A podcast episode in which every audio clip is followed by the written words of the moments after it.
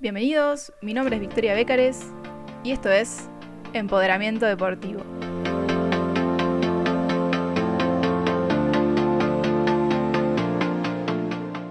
El básquet es hoy en día un deporte que muchas niñas, adolescentes y mujeres eligen practicar. Sin embargo, como todo deporte femenino, tiene sus problemáticas. Y una de ellas es que no todos los clubes del país cuentan con formativas femeninas, lo que genera un gran retroceso en el crecimiento de la actividad. La Liga Femenina de Básquet es una competición que no es profesional, pero que sí tiene una buena imagen a nivel deportivo, y que además está formada por grandes jugadoras que defienden la camiseta de la selección en cada competición internacional. En este primer programa tengo el honor de poder hablar con una de las referentes de la selección argentina de básquet. Tiene 29 años, juega como alero, tuvo un excelente paso por la Liga 2 de España y actualmente juega en Quinza, Santiago del Estero, el último campeón de la Liga de Básquet. Ella es Andrea Boquete. Hola, ¿cómo andás? Hola André, es un placer tenerte en este primer programa de empoderamiento deportivo. Contanos, ¿cómo ves la realidad del básquet femenino en este 2020? Bueno, creo que la realidad del básquet femenino hoy en día ha mejorado un montonazo. Considero que se, está apostando mucho más al básquet y, sobre todo al, femenino en, todas sus categorías. Em, últimamente ha crecido mucho lo que es la Liga Nacional Femenina en Argentina y, y eso ha potenciado muchísimo el nivel porque eh, ha sido una liga muy competitiva en donde han eh, sumado extranjeras y eso eleva mucho, muchísimo el nivel y, nos hace mejor a todas. Así que mm, creo que hay mucho por delante, mucho, mucho camino por recorrer, creo que hay muchas cosas para mejorar, pero bueno, obviamente eh, son pequeños pasos que se van dando de a poco y, y ojalá que el día de mañana esto siga creciendo y sea muchísimo mejor que ahora. Sabemos también que con esto del coronavirus a nivel mundial se han visto afectadas distintas actividades deportivas. ¿Qué está pasando con el seleccionado de básquet, con las gigantes? El tema del seleccionado hoy en día se encuentra parado obviamente por la situación a nivel mundial.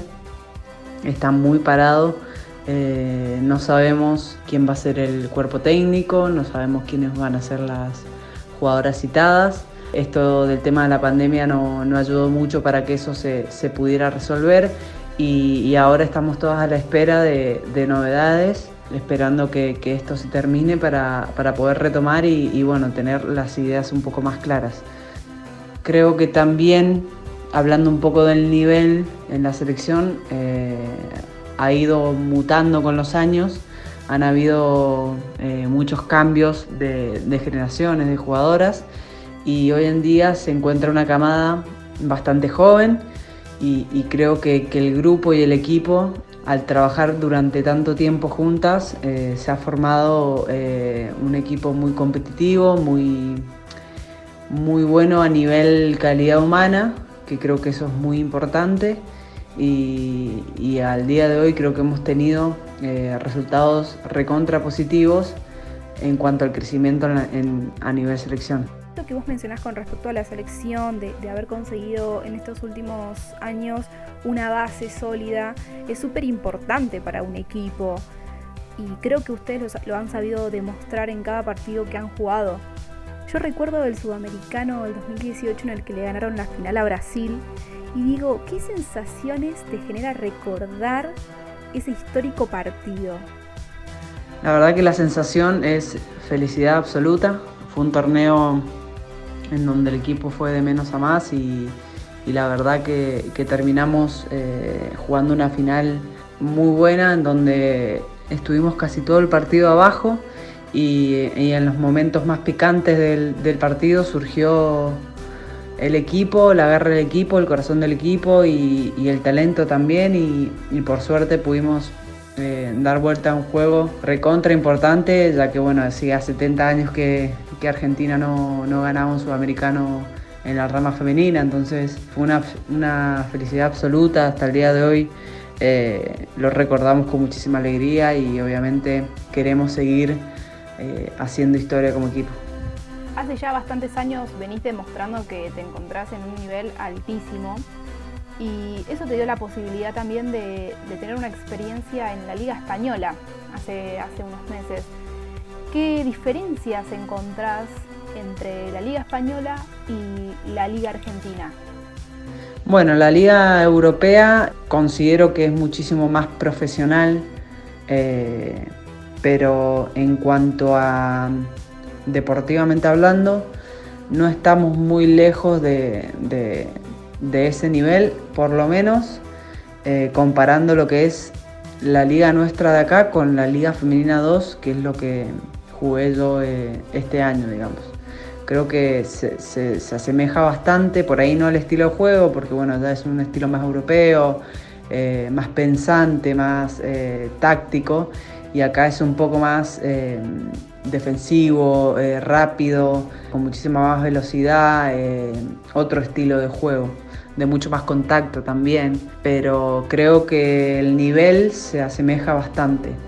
Eh, cuando ya hablamos de Liga Femenina 1, que sería la categoría más arriba de Liga Femenina 2, estamos hablando de otra cosa porque obviamente también hay muchísima más, muchísimo más apoyo económico, entonces eso hace que los equipos se formen con jugadoras de WNBA y, obviamente eso eleva muchísimo más el nivel. Entonces de ahí sí estamos un poco lejos, pero realmente cuando hay una economía que, puede sustentar eso, hace las cosas más fáciles y obviamente hace que las ligas sean mucho más potentes. Es verdad, estamos muy lejos del nivel de, de España o de Estados Unidos, pero quizás en unos años podamos llegar a estar más cerca de ellos. Y para ir finalizando, ¿cuál dirías que es el partido de tu vida? Es difícil elegir un partido. Eh, por ahí me quedo más con, alguna final, con, algún partido de, estos últimos años, eh, que son los más fresquitos que tengo, pero tengo eh, partidos con la selección en, U19, en el Mundial U19 cuando éramos juveniles. Tengo partidos con, la selección mayor, como ganarla a Brasil, pero a nivel eh, Argentina jugando para Quimsa, eh, me quedo con la final que, le pudimos ganar a Vélez en un, partido que fue eterno, de tres suplementarios y que bueno, que terminó ganando Kimsa, así que me quedo con ese que fue el que me trajo muchísima felicidad eh, en este último tiempo y es el más fresquito que tengo. Muchas gracias André por haber estado en este primer programa de empoderamiento deportivo. Sos realmente un modelo a seguir para muchas nenas que están recién arrancando en esta actividad.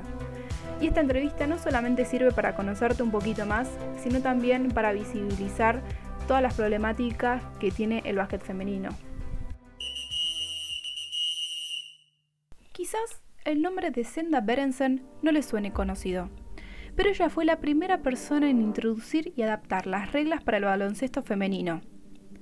Al conseguir un puesto de profesora de educación física en el Smith College, una prestigiosa universidad femenina de Massachusetts, se dio cuenta que las distintas actividades deportivas eran aburridas para sus alumnas. En 1892 leyó información acerca de un nuevo deporte llamado baloncesto el cual le resultó muy interesante para presentárselo a sus alumnas. Es así que el 22 de marzo de 1893 organizó el primer partido de la historia del baloncesto femenino, con una particularidad. La audiencia era solo de mujeres y los hombres no tenían permitida la entrada. Berensen vio el deporte como una experiencia educativa completa y no permitió que sus jugadoras jugaran si fallaban en las materias. Además del desarrollo físico, sintió que el juego ayudaba a sus jugadoras a desarrollarse intelectual y emocionalmente a través de la toma de decisiones y el seguimiento de las reglas. Senda Berensen falleció el 16 de febrero de 1954 a sus 85 años, en California. Solo un año antes se había celebrado el primer Mundial de Baloncesto Femenino y pasarían 22 más para que el baloncesto femenino fuera olímpico. Finalmente, en 1975 se convirtió en la primera mujer en acceder al Salón de la Fama del baloncesto. Estamos en el siglo XXI y es increíble que en esta época sigamos hablando de la desigualdad en el deporte. El fútbol, el vóley, el tenis y el básquet son tan solo algunos de los que siguen día a día luchando por sus derechos. Es inadmisible que las mujeres que juegan al básquet de manera semiprofesional no puedan vivir de eso. Es lamentable que hasta el día de hoy haya clubes que no tengan femenino y que encima algunos clubes se vean obligados a tener femeninos para que el masculino pueda jugar los torneos. Es evidente que no existe una idea de proyecto ni sólido ni a largo plazo con el básquet femenino, y ni hablar de la falta de interés que tiene la Federación de Básquet. No hace falta recordar lo que sucedió con el seleccionado femenino en los Panamericanos, donde se olvidaron, se olvidaron las camisetas titulares de las jugadoras y por ese detalle se quedaron sin el sueño olímpico. Pero hoy ya no nos callamos más. Las deportistas luchan por sus derechos y todos nosotros seguimos esa lucha. Porque el deporte es de todos y para todos.